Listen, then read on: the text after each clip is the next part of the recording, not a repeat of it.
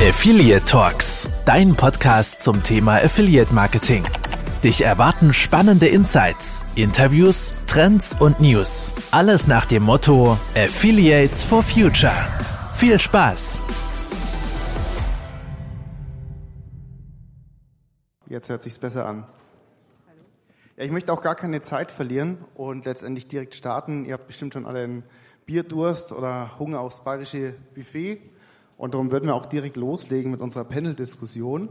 Ähm, vielleicht auch noch ähm, wichtig zu sagen, das ist eine Live-Aufnahme vom Podcast Affiliate Talks, den bestimmt auch viele kennen. Das heißt, diese Folge wird es dann auch ganz normal zum Nachhören gehen, überall wo es Podcasts gibt. Das heißt, ich begrüße jetzt auch die Zuhörer, die sich nur den Podcast einschalten. Für die, die Info, wir sind hier live auf der Affiliate Conference im Hilton in München und würden jetzt auch direkt loslegen. Und das Thema, das wir haben, sind die Pain Points äh, mit dem zusätzlichen äh, Heute und Jetzt. Und zwar, was habe ich gemacht im Vorfeld, das wissen ja viele von euch, denn ihr hattet ja ein Ticket, ging eine Umfrage raus an alle Ticketbesitzer, und zwar am 2.11. und äh, mit einer Deadline bis zum 8.11., also für die, die die Tickets nachher gekauft haben, ähm, konnten leider nicht mehr mitmachen konntet ihr eben letztendlich abstimmen, welche Themen, welche Pain Points wir jetzt und heute eben mit den Teilnehmern besprechen werden. Äh, es gab acht Punkte zur Auswahl plus eben ein freies Feld und es war eine Mehrfachauswahl möglich.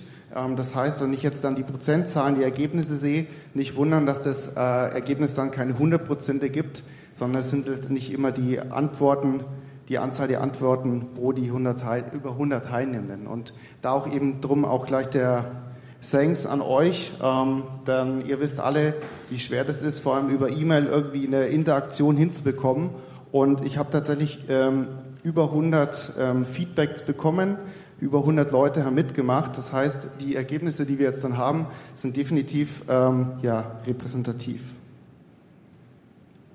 Genau, die Teilnehmer standen schon da. Ich gehe so einfach, ähm, auch wirklich der, der Zeit halber, stelle ich euch kurz vor. Wir haben einmal den äh, Malte Hannig, der Teamleiter in Online-Partner-Management ist ähm, bei der Deutschlandcard GmbH, die Olga von EMP, den Tom Rother von ZJ und den Robert Förster von Projector.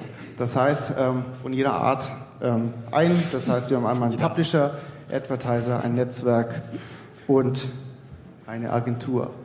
Äh, kurz zu mir, ich bin Thomas Dirnefahr, ähm, auch bei der Agentur Expose 360, auch Teamleiter Affiliate Marketing und mache eben den Podcast Affiliate Talks. Genau, das heißt, wir würden jetzt auch direkt einsteigen, dass meine Gäste auch was zu sagen haben und würde jetzt ähm, den Platz 1 von den Pain Points mit 67 Prozent äh, bekannt geben. Und zwar sind es die Browser-Sanktionen gegen Tracking. Ähm, eins hat mich auch gewundert, es gab heute keinen Vortrag oder kein, kein großes Thema dazu, ähm, obwohl es tatsächlich an Platz 1 gewählt ist. Und da jetzt die erste Frage dazu an Robert als Agentur. Hat die Branche denn überhaupt einen Plan? Können wir hier agieren? Äh, oder wie, wie ist der Stand jetzt für dich? Genau.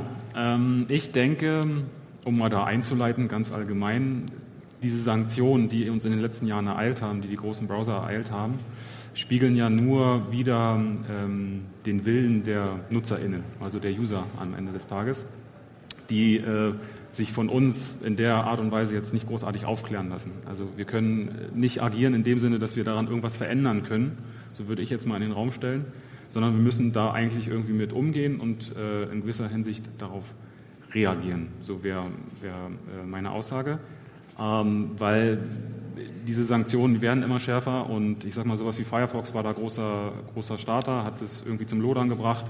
Ähm, die, und die User finden es ja gut. Also die können ja nicht unterscheiden zwischen unserem Conversion Tracking, wie wir es machen, oder zwischen dem irgendwelchen Tracking im Sinne von Profiling oder im Sinne von wirklich User-Daten erfassen etc. pp. Ähm, ich will nicht sagen, die User sind dumm, das sage ich nicht.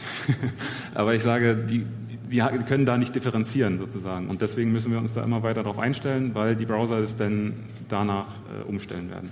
Dann die Frage ans Netzwerk, an dich, Tom. Wie stellt ihr euch darauf ein? Wie könnt ihr reagieren, agieren? Habt ihr irgendwie einen, einen Matchplan für immer weniger getrackte Transaktionen, die ihr braucht als Netzwerk? Die kurze Antwort ist sehr einfach. Ja, wir haben nicht nur einen Plan, wir exekutieren ihn nämlich auch schon. Die längere Antwort, und da bin ich ganz bei Robert, diese Browser-Sanktionen sind ja eine Gegenbewegung zu der Daten- und Profilierungssammelwut, die wir in den letzten 10 bis 15 Jahren erlebt haben. Und deswegen ist es halt dann eben auch sehr verständlich, dass es halt dann eben diese Dinge gibt. Und wenn wir außerhalb unserer Affiliate-Bubble da draußen einen User fragen, ob er getrackt werden möchte und ob er möchte, dass seine Daten genutzt werden, um ein Profil anzureichern, dann wirst du in 99,9 Prozent der Fälle ein Nein bekommen haben. Weil wir es auch nicht geschafft haben, und da bin ich auch ganz bei Robert, den User mitzunehmen und ihn aufzuklären, welche Vorteile es hat, wenn du halt eben personalisierte Angebote ausgespielt bekommst. Und da schauen wir, wenn wir so ein bisschen dann reinschauen, was Publisher machen, insbesondere Verlage machen, dann sind die da halt dann eben ganz gut darin, dem User auch zu erklären, warum du halt eben Consent geben musst. Ich glaube, Consent wird auch nochmal ein sehr spannendes Thema werden. Beim Browser-Tracking ist es so, dass wir eigentlich auch heute schon mit den Möglichkeiten, die jedes gute Netzwerk hat, das Ganze weitgehend aushebeln können. Du kannst durch eine serverseitige Speicherung von First-Party-Daten, von First-Party-Cookies und einer entsprechenden ähm, Server-to-Server-Call oder einem Reverse-Proxy-Call bereits heute ein sehr umfangreiches und ähm, fast vollständiges Tracking gewährleisten. Sofern du den Consent vom User natürlich hinten heraus hast. Okay, dann an dich, Malte, die Frage Sanktionen, fehlender Consent etc. Jetzt haben wir äh, mit dir einen Publisher aus dem Loyalty-Bereich sitzen. Ähm, ist es euch wurscht, weil ihr habt ja die Möglichkeit von Nachbuchungsanfragen. Das heißt, ihr könnt ja alles wieder einspielen oder äh, ja, äh, lieben, glaube ich, alle Nachbuchungsanfragen. Hat ja niemand manuelle Arbeit mit. Äh, wir auch überhaupt nicht, deswegen, äh, nee, Spaß. Also äh, mega Painpoint für uns auf jeden Fall, weil als User, ich verstehe es wieder nicht. Also ich bin ja an dem Punkt, ähm, ich, ich, ich versuche meine, meine Punkte bei uns zu sammeln ähm, und das versuche ich vielleicht einmal, zweimal, beim dritten Mal, wenn es nicht funktioniert, dann habe ich da keinen Bock mehr drauf und dann mache ich das einfach nicht mehr. Ähm, und da stellen auch einfach ganz viele keine Nachbuchungsanfrage, also die haben einfach keinen Bock mehr. Ähm, und dann haben wir einen riesen Painpoint, dass wir jedes Jahr einen beträchtlichen Anteil an User im Online-Shopping verlieren, ähm, die, die es einfach nicht mehr machen und wir die jedes Jahr nochmal neu dazugewinnen müssen. Ähm, von daher ist das für uns ein, ein riesen Painpoint. Und da fand ich spannend, was du vorhin gesagt hast, Dimi, man fühlt sich so ein bisschen manchmal als Publisher doch vernachlässigt. Netzwerke machen, glaube ich, ganz viel für Advertiser. Ähm, da habe ich auch, als, als ich noch auf Agenturseite war, habe ich ganz viel mitbekommen, wie man informiert wurde, was umgebaut werden muss, wie ein Tag verbaut werden muss.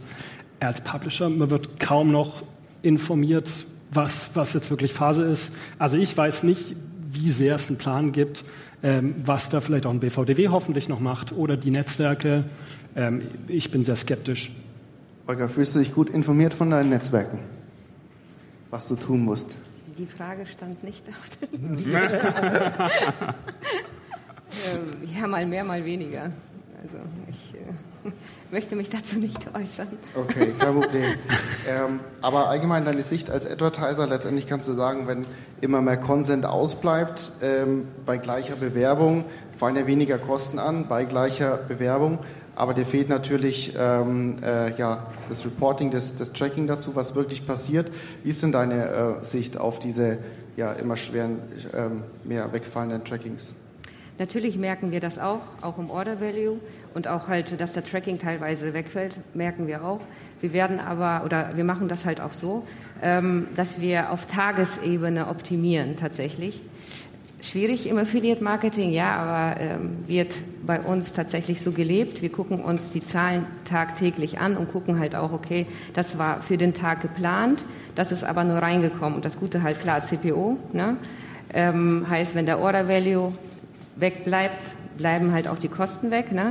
Wir versuchen aber, wir haben trotzdem das Budget und wir versuchen trotzdem weiterhin zu investieren. Es ist nicht so, dass wir sparen wollen, sondern wir wollen ja, wir haben ja das Budget und wir wollen weiterhin investieren. Wir schauen uns das auf Produktebene an und gucken, okay, welche Artikel müssen jetzt abverkauft werden, welcher Partner passt da am besten dazu, der uns hier in die Karten spielt und dann versuchen wir da zu investieren, auch natürlich mit WKZ, äh, wenn wir da tatsächlich an mehr Reichweite etc.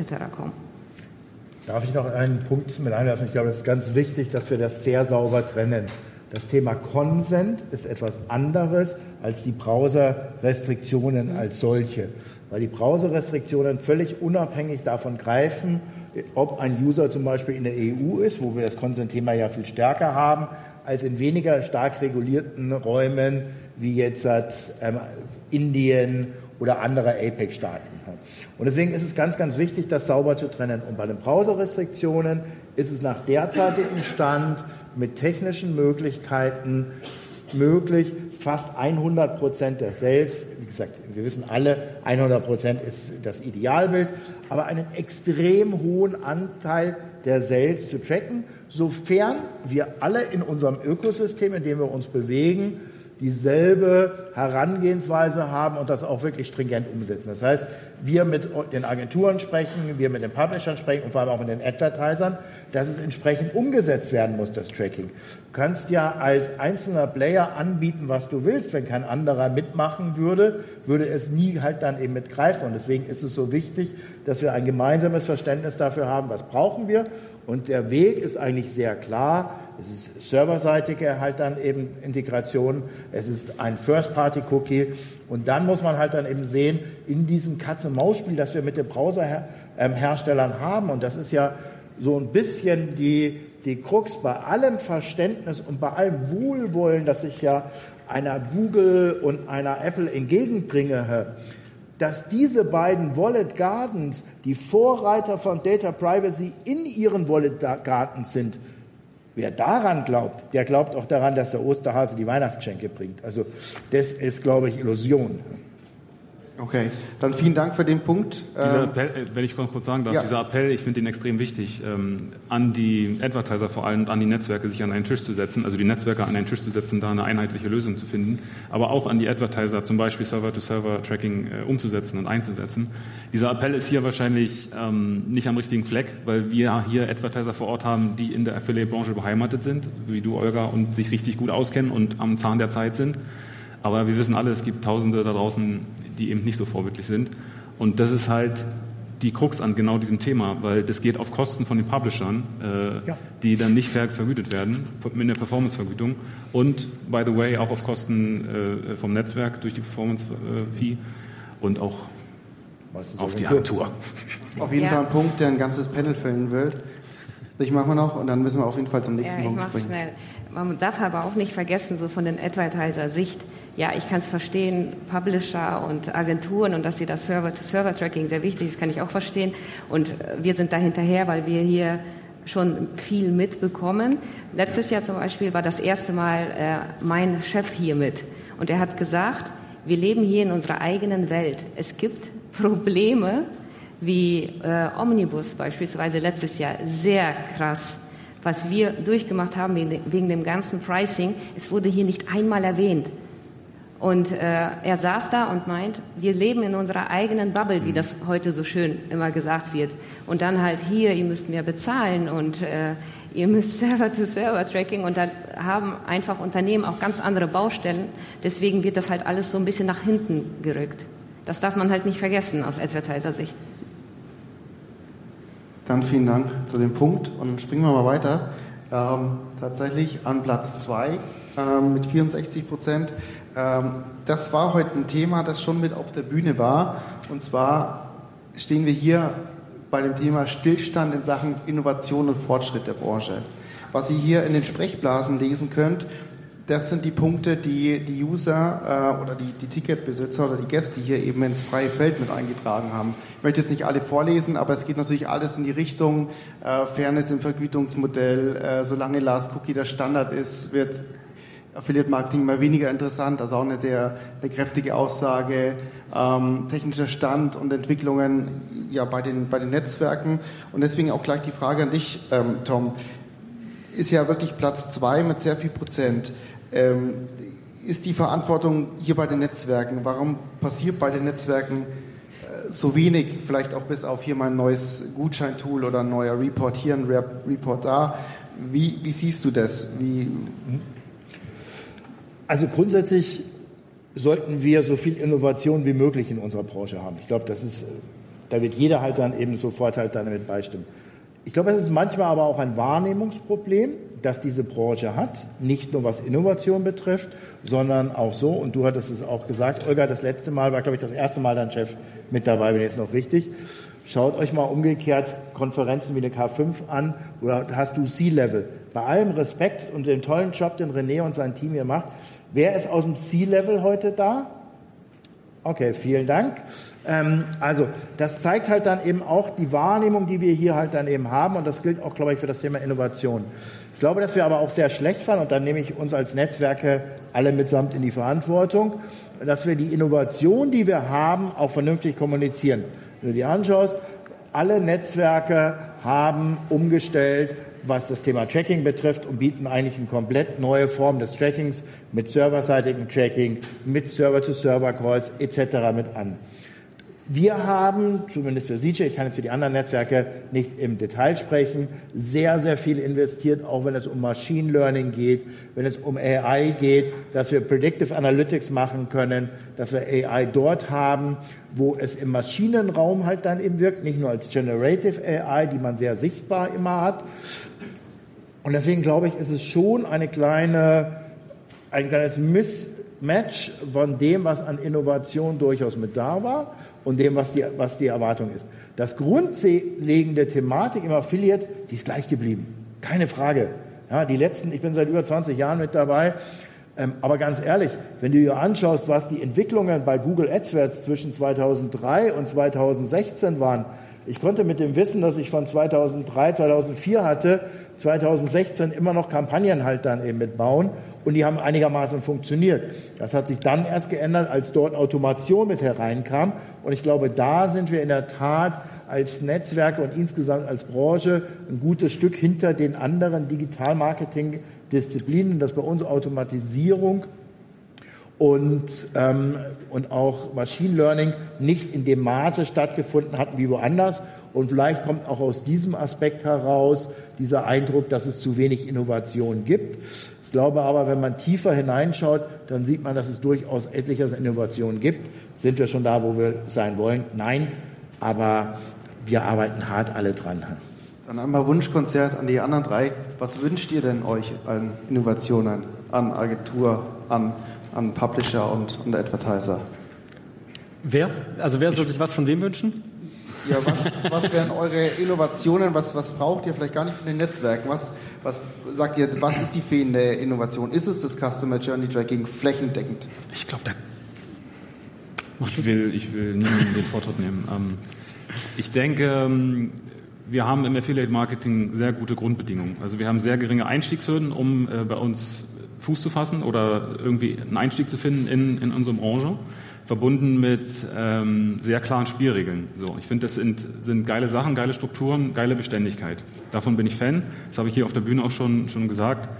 Ähm, aber ich finde, darauf wird sich zu häufig auch ausgeruht ähm, in der anderen, auf der anderen Seite weil ich sehe halt die KollegInnen, die hier heute da sind und es ist vielleicht auch cool, dass es nicht alles C-Level ist, ähm, weil das halt die jungen Wilden sind. Ähm, es gibt wirklich hohe Talente, die ich in dieser Branche kenne und die ich kennengelernt habe, bei den Netzwerken, bei den Publishern, ähm, auch bei Advertisern und bei uns Agenturen, bei uns Agenturen natürlich auch, weil wir haben die Ausbildungspflicht so ein bisschen in der Hinsicht auch. Ähm, und dass da ganz viele äh, Innovationen möglich sind. Ähm, so jemand wie, ich habe heute kennengelernt, Dave von Save It. Ich weiß nicht, ob er jetzt hier gerade irgendwo sitzt. Ähm, super cooles neues Publisher-Modell, die mit Influencer, InfluencerInnen zusammenarbeiten. Hat so viel Potenzial, finde ich mega geil. Und genau solche Innovationen brauchen wir halt mehr. Innovationen, die aus den Publishern heraus entstehen. Und wir müssen halt mehr darüber reden. Ähm, auch auf die Publisher-Seite. Netzwerke ist klar, die haben auch ihre Pflicht. Ähm, und an diesen Stühlen müssen wir auch irgendwie sägen und da müssen mehr Dinge kommen. Aber ähm, Malte hat schon genickt. Ja, ja, ich würde auch mal äh, aus Zeitgründen Timekeeping ich, weitergeben. Du ich nehme den Ball auch gerne auf. Ich glaube, ganz viel sollte auch von Publishern kommen an Innovation. Ähm, ich kann mal einen Einblick geben, was wir so die letzten ein, zwei Jahre gemacht haben. Und das war leider Gottes nicht viel im Affiliate-Marketing, auch wenn wir ganz viel gemacht haben. Also wir haben das Deutschland-Ticket bei uns integriert, Embedded Shopping. Wir haben das Thema Gaming mit reingebracht. Man kann bei uns auch mittlerweile beim Spielen Punkte sammeln. Ähm, wir haben Prospekte mit drin, dass wir nicht nur Lower, Lower Funnel sind, ähm, dass wir die Leute mehr informieren können. ich ich glaube, da ist ganz viel passiert. Wir haben äh, kein Tabula, aber wir haben Outbrain integriert ähm, wo wir uns nochmal anders monetarisieren können. Also ich glaube, es gibt als Publisher ganz viele Möglichkeiten, auch wo wir wieder mit Advertisern zusammenarbeiten können, aber das ist vielleicht nicht das klassische Affiliate-Thema, wo wir aber trotzdem Reichweite ähm, an irgendwelche Advertiser sehr sinnvoll anbieten können. Von daher glaube ich, es gibt ganz viel ähm, auch im Datenbereich machen wir mittlerweile sehr viel mehr, was wir sonst klassisch eher nur im LEH-Bereich gemacht haben, was wir jetzt im Online-Partner-Management machen können, was Selektionen angeht. Also ich glaube, wir machen viel, aber das nicht in diesem typischen Affiliate-Kosmos verordnet. Und ich, ja, also deswegen bin ich voll bei dir. Ich glaube, ganz viel Innovation sollte von Publishern kommen. Und ich glaube, das kommt es aber auch. Olga, fehlt dir die Innovation oder sagst du, ihr habt so viele andere äh, Punkte als großer Advertiser sagt, ja, eigentlich passt das so, mir, mir fehlt gar nicht so eine Innovation? Hm, tatsächlich, ähm, also jetzt aus der Advertiser-Sicht oder was bei uns intern passiert, ähm, wir sehen uns in der Aufgabe, was Tracking angeht, ganz klar halt Attributionsmodell, ähm, das ist äh, Customer Journey Tracking, ne? das sehe ich den Advertiser tatsächlich in der Aufgabe, dass quasi, dass es alles läuft. Es fehlt aber auch, was ich zum Beispiel halt das ganze AI-Thema. Ne? Es ist jetzt total im Kommen und alle sprechen darüber, aber ob es jetzt Publisher-mäßig oder ähm, Agentur jetzt nicht, aber jetzt Publisher-mäßig oder halt auch Netzwerk, ähm, sind da noch sehr, sehr viele Möglichkeiten, die ergriffen werden können, weil wir als Advertiser, wir können nicht bei dem Publisher sehen, was bei ihm auf der Seite passiert. Das ist halt total für uns, weil wir auf Produktebene optimieren und schauen, wo wir Budget am besten investieren können, kriegen wir sehr, sehr viel oder sehr, sehr wenig Infos von dem Publisher selbst. So, ich weiß jetzt, Deutschlandcard Erst als Malte dazugekommen ist, äh, konnten wir ins Detail wissen, welche Platzierung überhaupt gut funktioniert. Äh, vorher gab es sowas halt gar nicht. Und genauso auch würde ich mir wünschen, so ein Netzwerk, äh, ich brauche, ich muss halt mit den Daten, die ich auch sammle, ich will damit arbeiten, ich will darauf optimieren. Und das fehlt halt. Und damit es halt auch schneller alles funktioniert, automatisiert. Und ich glaube, die AI ist da ein sehr, also für die Zukunft, für uns alle, erleichtert uns das, die Prozesse, das Zusammenarbeiten allgemein. Und ich glaube, da müssen wir ansetzen. Und das fehlt aktuell noch. Ja, vielen Dank. Also ein bisschen, glaube ich, konnte man die Wahrnehmung, glaube ich, hoffentlich jetzt mit der Frage so ein bisschen anpassen. Das sehe ich schon auf jeden Fall genauso. Aber wie jetzt auch Olga sagt, äh, es ist auf jeden Fall noch ähm, Bedarf und AI spielt uns hier vielleicht in die Karten, was wir heute auch schon eben als, als Vortrag oder auch in der Keynote hatten. Ähm, auch das nächste Thema ähm, ist auf jeden Fall auch sehr spannend. Ähm, und zwar hatten wir es auch schon auf der Bühne, die Metanetzwerke. Ähm, Robert, wir haben vor einiger Zeit schon mal äh, in einem Podcast darüber gesprochen. Eben große Thema diese Intransparenz, diese Fraud-Anfälligkeiten. Wir haben hier auch nochmal zwei Aussagen, die ins freie Feld dazu äh, reingetippt äh, worden sind. Ähm, daher die Frage an dich, siehst du irgendwo schon, dass sich was geändert, was passiert ist oder haben wir eigentlich noch genau die, das gleiche Thema? Das ist das gleiche Thema. Ähm, du kannst mich gerne stoppen, wenn ich zu viel rante bei diesem, bei diesem Thema, weil es ist ein äh, Thema, was mich aufregt. Ähm, es ist eher noch schlimmer geworden als, ähm, als besser seit dieser Aufnahme. Ich glaube, die ist ein Dreivierteljahr oder ein Jahr oder so her. Ja. Ähm, Meta-Netzwerke haben ihre Daseinsberechtigung. Vielleicht, keine Ahnung. Äh, da sie gerade, wenn ein Partnerprogramm neu ist, ähm, es wachsen lassen, Umsatz reinbringen. Ähm, es ist für Publisher, die klein sind, sicherlich eine gute Möglichkeit, schnellen Zugang zu bekommen zu einer breiten äh, Masse von Advertisern und von Public Networks, damit sie sich nicht überall einzeln anmelden müssen. Okay, fair enough. Aber diese Intransparenz, diese Misskommunikation, äh, die, dieses, ich stelle, stelle Frage, sorry, ähm, schreibe eine E-Mail an ein Metanetzwerk, an einen konkreten Ansprechpartner, den ich sogar vielleicht mal irgendwann persönlich kennengelernt habe, stelle fünf Fragen, die konkret, ähm, die mich konkret interessieren und bekomme so eine halbe Antwort. Und mir kommt es teilweise schon so vor, als wenn die Leute geschult sind darauf, mir kommunikationstechnisch nicht darauf zu antworten. Wenn irgendjemand da ist, äh, gerne die Hand heben von Metanetzwerken, aber also kann man vielleicht mehr, Ingo kann man vielleicht da ausnehmen. Ich glaube, um den geht's hier nicht, sondern es geht dann doch um die klassischen Metanetzwerke, äh, die man so kennt. Um wen geht's nicht? Nicht um Ingo von Tariffuchs, der vorhin Nein. einen tollen also Vortrag äh, gehalten ich hat. Ich rede von Let's go. ja, also ähm, den Case, den wir heute gehört haben auf der Bühne, äh, wenn wir den auf alle Metanetzwerke so übersetzen könnten, äh, mit dieser Transparenz oder mit dieser Zusammenarbeit ja. mit Netzwerk und Agentur, ähm, wie der Case ja eigentlich schon gesagt hat, es wäre letztendlich die, die Lösung. Nur, also ich glaube auch nicht dran, ich bin auch Agentur, ähm, dass wir so eine Lösung auf äh, die anderen besagten Metanetzwerke äh, bekommen. Dann ans Netzwerk. Ähm, warum passiert da nichts? Warum, äh, gleiches Thema, wann war es äh, Tactics? Ähm, Letztes Jahr, glaube ich, Roaster Networks, glaube ich, das halbe Panel ging dann auch nur um die Metanetzwerke. So ein bisschen mit der Frage, warum wirft denn ähm, das Netzwerk einfach diese Metanetzwerke ähm, nicht raus, obwohl es immer wieder von Agenturen, von Advertisern kommt. Was passiert da? Das ist ja Fraud. Ähm, was macht man jetzt? Also ich bin da auch sehr skeptisch, was gewisse Metanetzwerke betrifft. Und ich bin sehr, sehr positiv, was andere betrifft, weil die Bandbreite ist enorm hoch. Und ich glaube, das ist auch ein ganz wichtiger Einwand. Du hast von einer Skimlinks bis hin zu einer, ich sagen, was ich sage, ich sage es mal Adshot. Ja, ähm, nur mal ein Beispiel zu nennen. Doch Welches eine gewisse Bandbreite. Ähm, hier halt dann eben da. Du hast auch eine LTK als Subnetzwerke. Und absolut, Klar. wir brauchen eine volle Transparenz. Du kannst nicht als Advertiser oder auch als Netzwerk einen Publisher rausschmeißen, weil er Fraud auffällig war, und dann kommt er dir hinten herum über das, über das Subnetzwerk wieder hinein. Eigentlich gibt es einen relativ einfachen Ansatz und den verfolgen wir auch zumindest bei Siege schon seit sehr, sehr langem. Jeder unserer Meta-Netzwerke, das bei uns aktiv werden will, muss alle Subpublisher offenlegen. Die haben eine eigene Subpublisher-ID Du kannst damit halt dann eben immer nachverfolgen, du kannst immer Einzelne ausschließen, was Provisionen etc. betrifft und hast eine volle Transparenz. Und damit hast du eine andere Herangehensweise als das Thema, als wenn du totale Blackboxen einkaufst, wo du überhaupt nicht weißt, was du halt dann eben dort kriegst. Und da bin ich sofort dabei. Das ist ein Geschäftsmodell, da kannst du einfach auch dein Geld nehmen, es zum Fenster rausschmeißen und darauf hoffen, dass da unten einer vorbeiläuft und das sinnvoll anlegen wird oder so etwas. Ja? Also ich glaube, wenn du diese Transparenz nicht schaffst, dann lass Metanetzwerke wieder herein. Auf der anderen Seite würde ich jetzt auch meine Kolleginnen und Kollegen von den anderen Netzwerken ein bisschen mit in Schutz nehmen.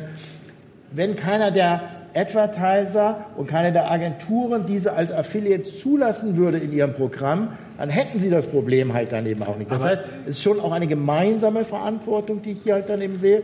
Wir tun unseren Teil dabei, wir legen alles offen, wir fordern, wir lassen, erlauben keinem Netzwerk, keinem SAP-Netzwerk, das nicht offen zu legen, dann arbeiten wir nicht zusammen und wir entfernen auch SAP-Netzwerke äh, mit denen, die bei uns Fraud auffällig waren, Da hatten wir auch erst vor kurzem einen größeren Fall.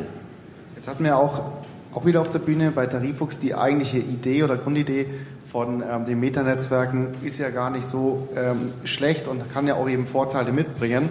Äh, Olga, wie siehst du das ähm, aktuell? Wie wählst du aus? Habt ihr Subnetzwerke auf, auf Programm? Ähm, haben wir tatsächlich. Ähm, wir haben äh, für uns mal festgelegt, äh, immer zwei bis drei damit wir auch noch etwas die Kontrolle drüber haben. Ähm, was heißt die Kontrolle drüber haben? Ne?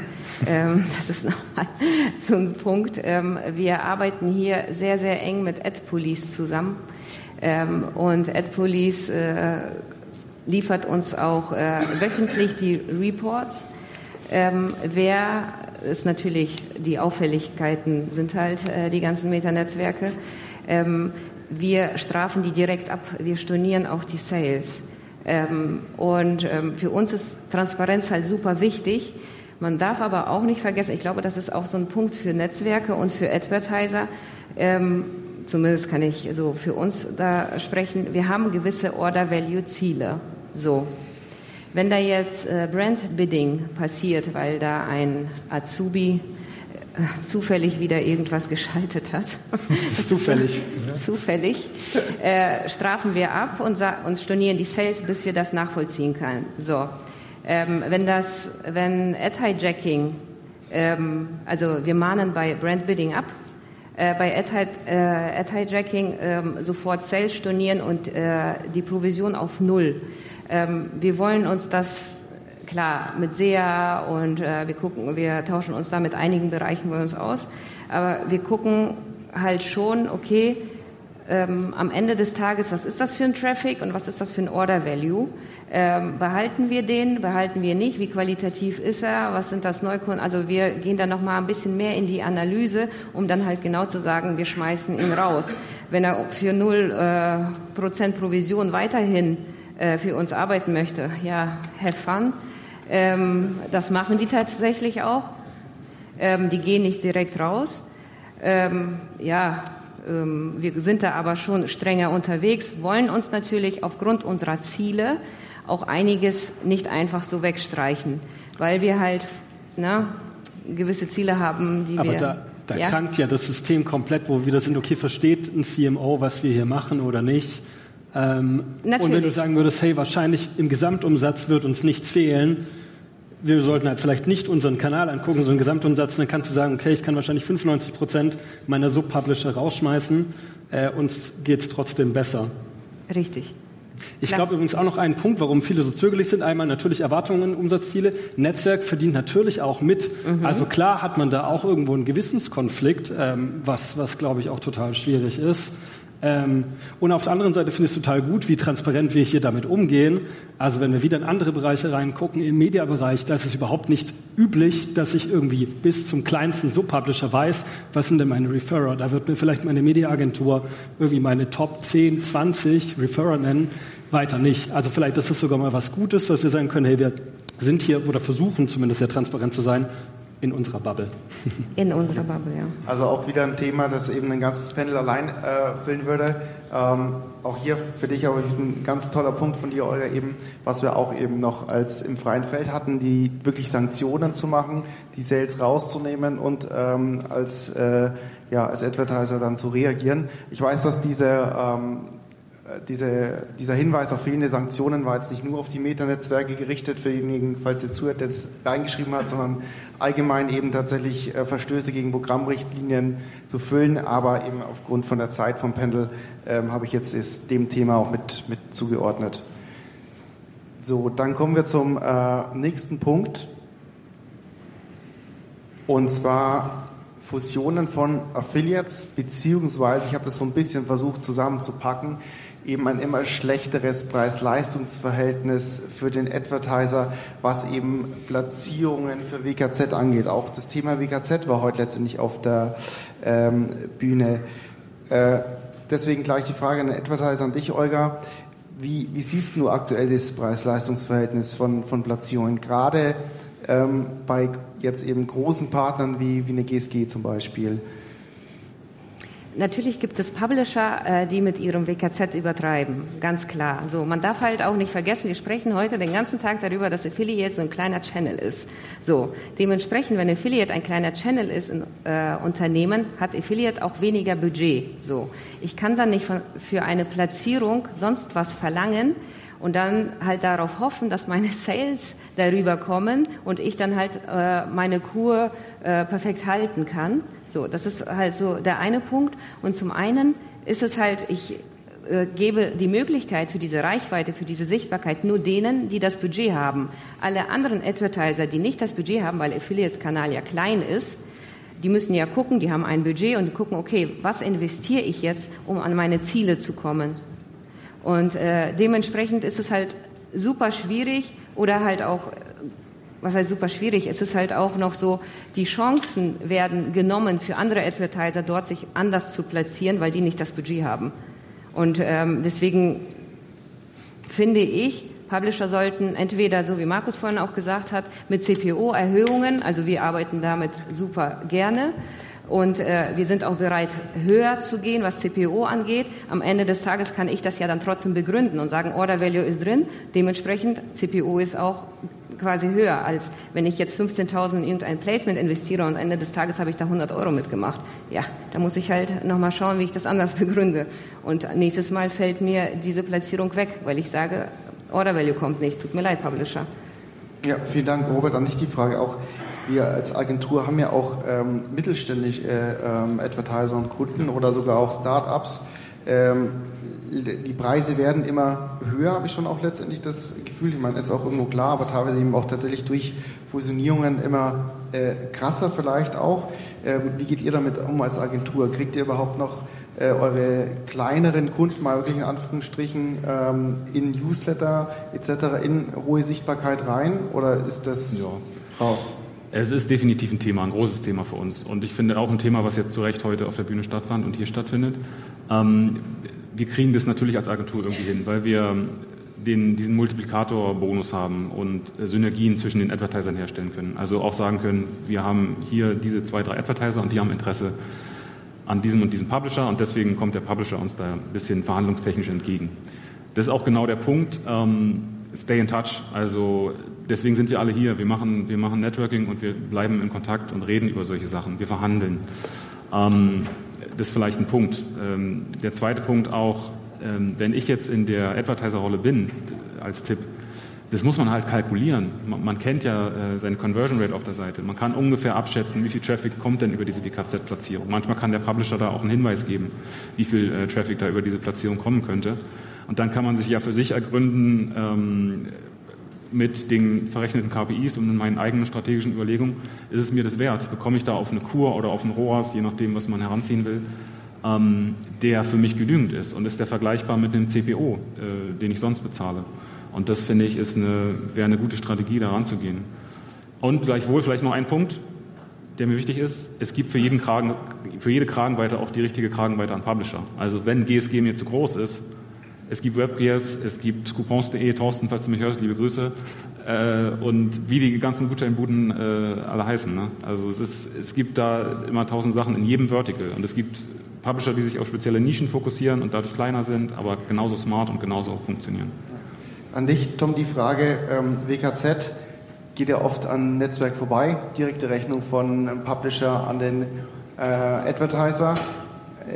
Auch irgendwo verständlich. Es hat äh, keiner Lust, das über das Netzwerk einzubuchen und dafür noch viel zu bezahlen, wenn es eben diesen leichten Weg drumherum äh, gibt. Wie, wie seht ihr das? Drängt ihr auch die Advertiser über eure Account Manager zu, ähm, wirklich auf, auf die CPO-Erhöhung zu gehen oder wie geht ihr mit dem Thema um? Das hängt sehr, sehr stark von der Zielstellung ab, die der Advertiser und vielleicht die Vorstellung, die der Publisher hat und manchmal auch vom Publisher-Modell. Wir sehen ja immer stärker auch eine Amalgation von Influencer-Marketing und von Affiliate-Marketing. Und im, im Influencer-Marketing ist es fast unmöglich, ohne Fixed Fees halt dann eben auch zu agieren und rein auf Provisionsbasis halt dann eben, außer du hast halt eben wirklich im totalen Nano-Influencer-Bereich bewegst du dich. Aber sobald du so einen gewissen Layer-Approach hast und stärker halt dann eben höher gehst, desto wichtiger wird das Thema.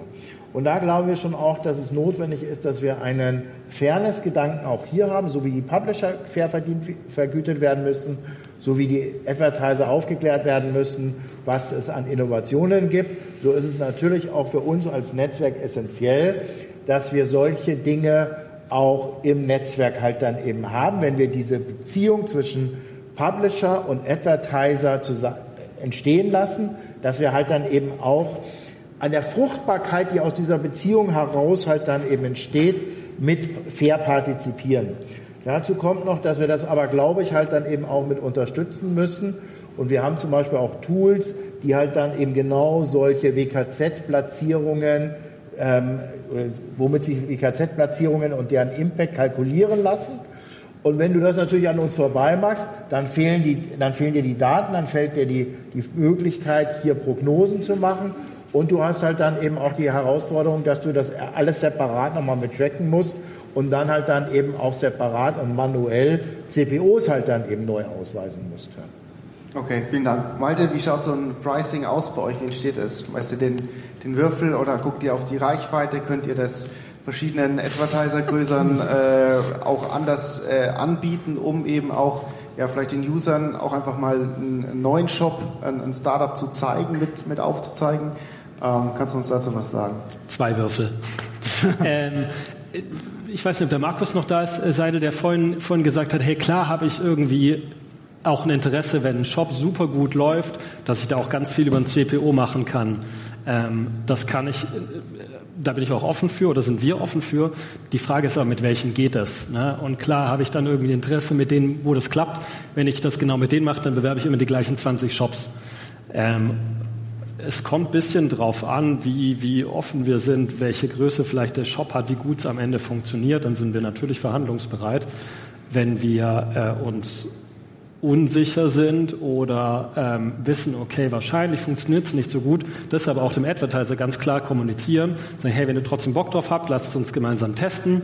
Ähm, ja, dann wird da oft ein WKZ für, für fällig, ähm, weil wir auch einfach gucken müssen, als wirtschaftliches Unternehmen, setze ich da halt jetzt einen großen Advertiser hin, wo ich weiß, ich verdiene Geld, oder willst du da rein?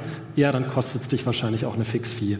Ähm, wie entstehen die? Ähm, ist Depends kommt ähm, auf jeden Fall spielt ganz viel die Reichweite mit rein. Ähm, wie, wie groß ist die Platzierung? Wie viele User erreiche ich damit? Welche Sichtbarkeit hat das? Ist es groß, klein? Ähm, macht auch einen Unterschied, ob das irgendwo ein Banner irgendwo unten ist auf, äh, auf der Webseite oder ob ich halt einen App-Push raussende. Ähm, so setzt sich das zusammen und da muss man auch wieder überlegen, okay, wir müssen es tatsächlich in unserer Branche auch vielen Leuten einfach machen. Also wenn ich, glaube ich, vielen Advertisern hinkommen würde, würde ich sagen, hey, wir machen hier ein reines TKP-Modell. Das kennen ganz viele nicht. So, da muss ich ja doch sagen, okay, die Platzierung kostet, was weiß ich, 3000 Euro. Äh, damit kann jeder bei uns rechnen. Deswegen machen wir es sehr simpel an der Stelle. Okay, vielen Dank. Vielleicht an der Stelle äh, ein Hinweis, ähm, ist auch der Grund, warum ich mit dem meistgewählten Punkt angefangen habe. Äh, die Zeit leuchtet schon rot, wir haben noch vier Minuten. Das heißt, ich werde auf keinen Fall alle Punkte schaffen, die gewählt worden sind. Ähm, auch eben als Hinweis für die, für die Gäste. Also entgegen den Spannungspunkten, darum haben wir eben mit dem meistgewähltesten Punkt angefangen und würde euch, werde euch auf jeden Fall alle zeigen.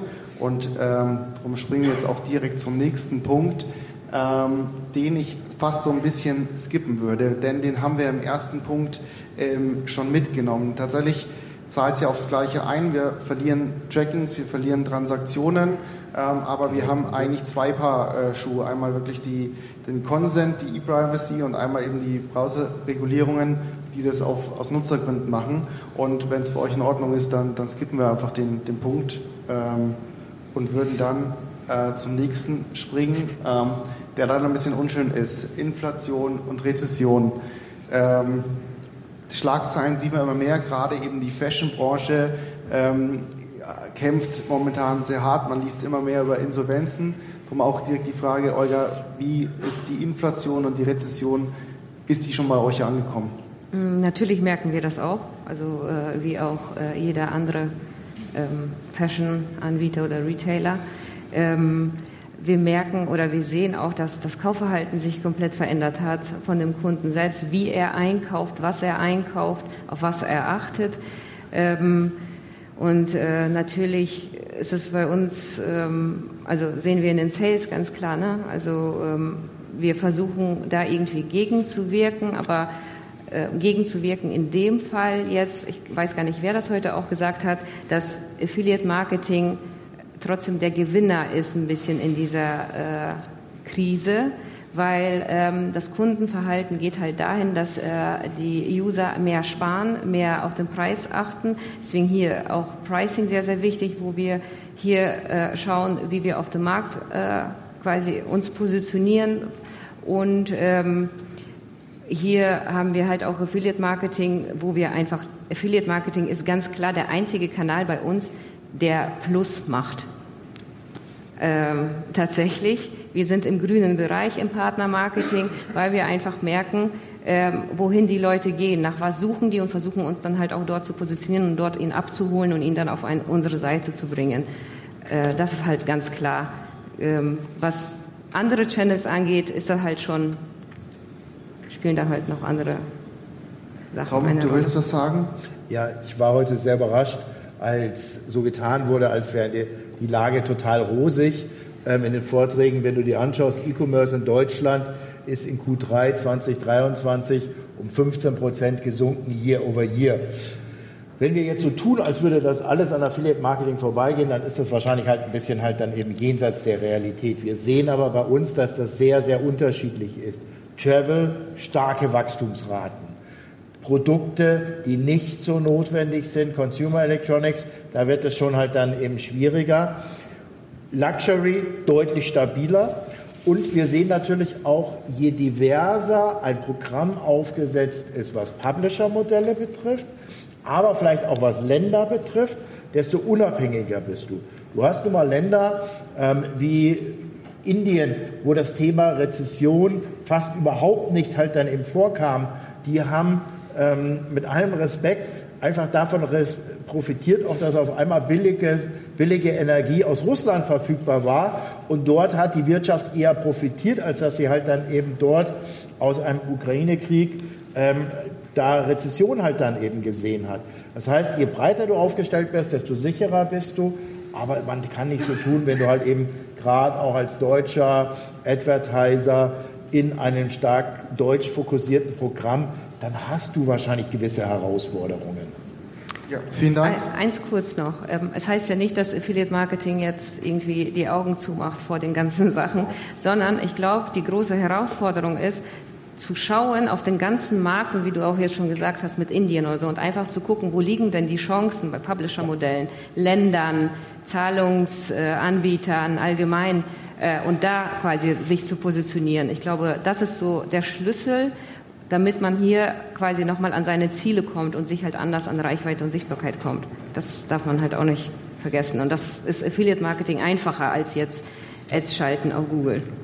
Weil dann nicht die Frage, Deutschland gerade bestimmt auch spannend für die Zuhörer. Merkt ihr denn schon ein verändertes Userverhalten? Ähm, ja, also teilweise weniger Sales mit höheren Warenkörben dafür. Das merkt man schon. Dann auch den äh, Trend, ähm, ja, Reise funktioniert gut, die Leute haben Bock, Mode echt schwierig, gerade aktuell.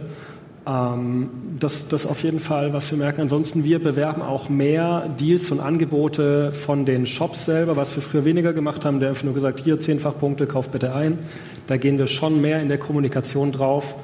Ähm, was wir ganz groß gemacht haben, war letztes Jahr, meine ich, im stationären Bereich, dass wir auch eine Kampagne mit Netto und Edeka gemacht haben, wo wir bei 200 Produkten die Preise eingefroren haben, wenn du mit der Deutschlandcard eingekauft hast. Ähm, das hat richtig, richtig gut funktioniert. Also, und wenn es da selbst nur um, was ich, 20, 30, 40 Cent ging, ähm, da sind wir nochmal richtig stark gewachsen. Also, da ist ein richtiger Need da und wir versuchen den noch aufzunehmen. Vielen Dank. Äh Robert, wir kürzen mal ab. Wir als Agenturen wollen natürlich helfen, können helfen. Stimmst du zu? Das, äh, ja. VWL war immer mein, mein, nicht so mein liebster Studiengang im Studium, sagen wir es mal so.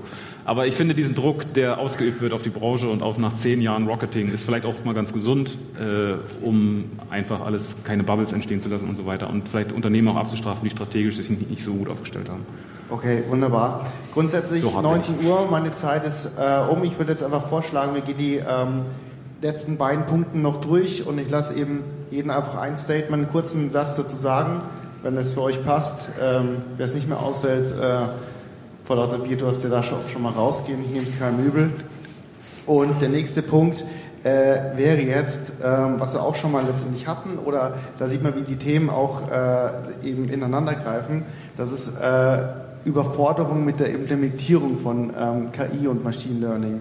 Von dem her vielleicht auch die Frage, ist es wirklich ein Problem unserer Branche oder ist das einfach generell ein Problem oder sagt ihr, ja, es passiert schon so viel im Hintergrund? Von dem her fangen wir einfach mal bei dir an und jeder einfach mal ein, zwei Sätze dazu. Bei uns passiert im Hintergrund sehr viel und ich glaube, das gilt auch für die meisten anderen großen Netzwerke, dass dort Machine Learning insbesondere und AI sowohl in der Verarbeitung von großen Daten und unstrukturierten Daten und strukturierten Daten eingesetzt wird, aber halt eben auch, wenn es darum geht, Fraud, ähm, Fraud, Fraudster halt dann eben zu entdecken und diese halt dann eben auszuschließen. Da hilft AI auch enorm. Aber natürlich sind wir alle in einem, in einem Gebiet, wo wir um Ressourcen, die knapp sind, und Machine Learning und AI hat einfach eine ganz große Nachfrage da draußen. Nachwuchskräfte, die das können, sind super knapp. Und da müssen wir natürlich konkurrieren mit allen, die in diesem Bereich halt dann im Mitspielen von Meta, ähm, Google bis hin halt Amazon und you name it. Ähm, aber ich glaube, wir sind da, besonders auch wenn ich jetzt für CJ antworten darf, gut aufgestellt. Wir sind Teil der Publicis Group, können da auf sehr gut halt dann immer auf Ressourcen mit zugreifen und können da einiges halt dann eben auch vorweisen und werden das auch weiter stark daran arbeiten. Wunderbar. Olga, möchtest du noch was sagen? Ähm, ja, jetzt aus Sicht von Advertisern, ähm, wenn ich jetzt so intern bei uns einfach schaue, äh, wo stehen wir gerade, Überforderung. Ähm, wir, klar, es haben sehr viele Advertiser jetzt aufgrund äh, der Rezession auch, auch ähm, Stellen abgebaut. Ähm, und da ist halt Ressourcen. Äh, Wissen fehlt teilweise, was KI angeht. Wie binden wir das ein? Wie gehen wir mit den Daten um? Was machen wir daraus und so? Und das ist halt auch so ein Painpoint, auch bei vielen Unternehmen, wie ich äh, auch selber so durch Gespräche und so mitbekomme, dass sich das halt fast nur große Unternehmen, die halt auch das Budget haben und ein Team dafür abstellen, damit sie sich halt mit solchen Themen befassen. Und so wie wir jetzt, wir haben ganz, ganz viele Baustellen, äh, die wir erstmal in Einklang bringen müssen, bevor wir uns mit solchen großen Themen befassen. Also jetzt nur auf Advertiser-Sicht, ohne jetzt Publisher oder allgemein irgendwelche Publisher-Modelle oder Netzwerke einzugehen. Malte, du hast ja auch schon gesagt, es passiert was. Möchtest du noch was dazu sagen?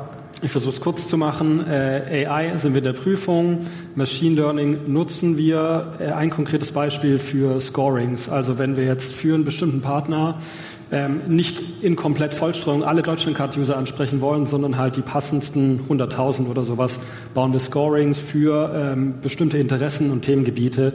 Äh, dafür nutzen wir das. Ja. Robert, wird uns was abgenommen als Arbeit? Nutzt ihr es selber als Agentur? Warten wir auf die Netzwerke? Was nee, passiert bei euch? Nee, unbedingt. Also in der operativen Arbeit. Also unbedingt. Ich finde, jedes Unternehmen braucht heutzutage ähm, eine AI-Strategie im Prinzip, ähm, um die Sachen zu implementieren in Unternehmen, ungeliebte manuelle Aufgaben abnehmen zu lassen, automatisieren zu lassen.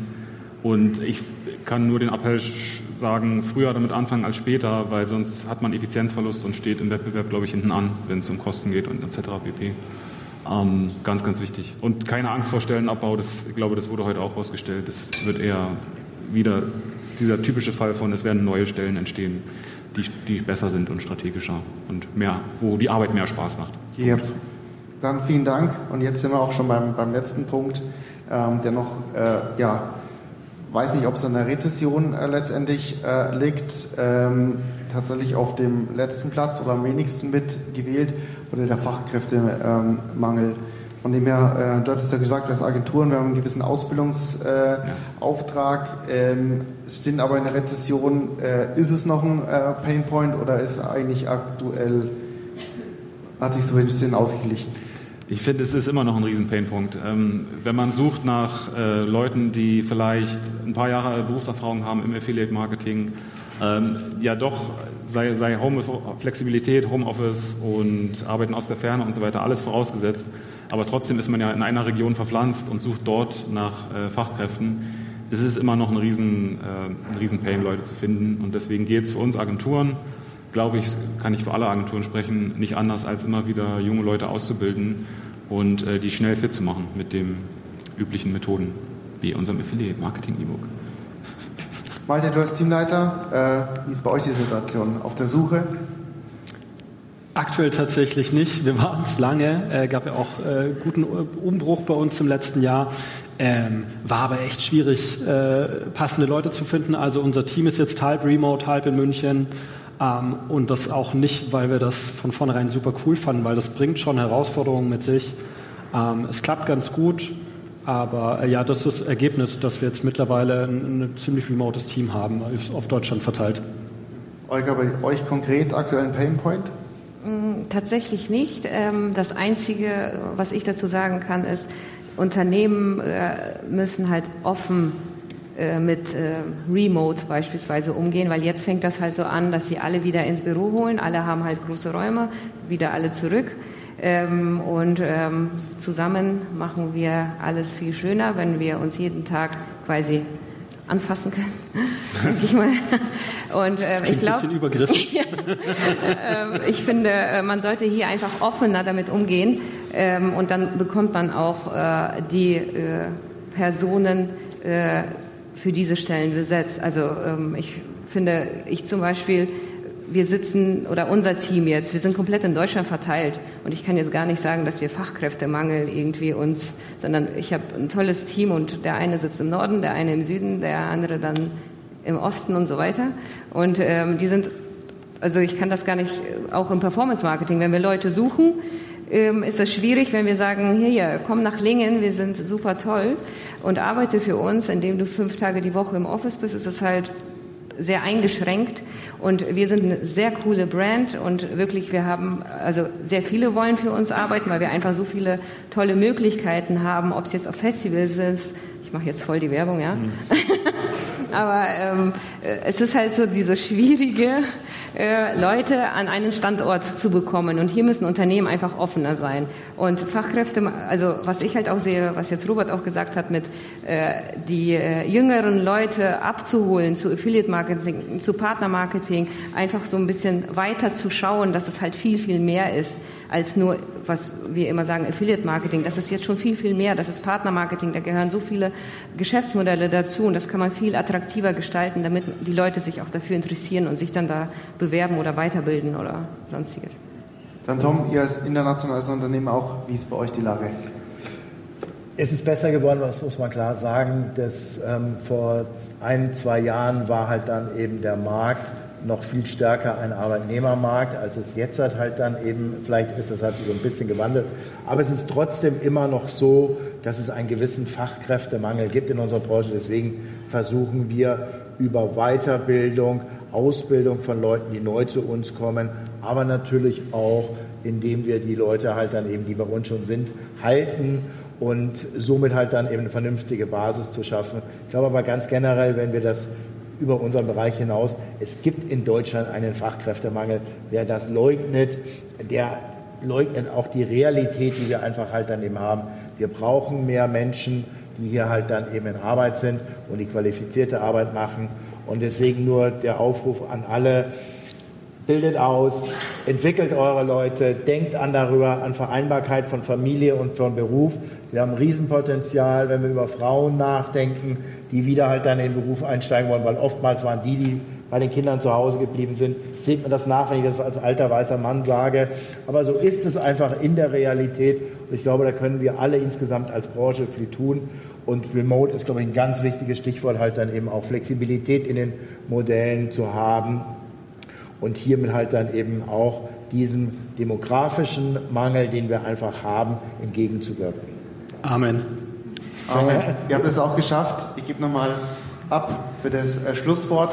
Vielen Dank auf jeden Fall alle, die wirklich äh, teilgenommen haben äh, an der Umfrage. Ich hoffe, äh, das Panel war auch dementsprechend äh, spannend, interessant äh, für euch. Auch vielen Dank, die eben jetzt nur den Podcast anhören. Auch hier danke fürs Zuhören und natürlich herzlichsten Dank an meine Gäste für euren Input und für eure Antworten. Vielen Dank und ich freue mich jetzt auch aufs Bier mit euch und wir sehen uns.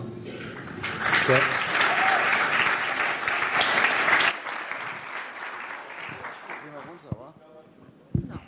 Ich glaube, es gibt nichts mehr viel zu sagen. Ich wünsche allen einen guten geschäftlichen Ausschlag in diesem Jahr. Apropos Ausschlag, es gibt jetzt Bier im Erbräu. Schönen Abend und bis gleich. Danke.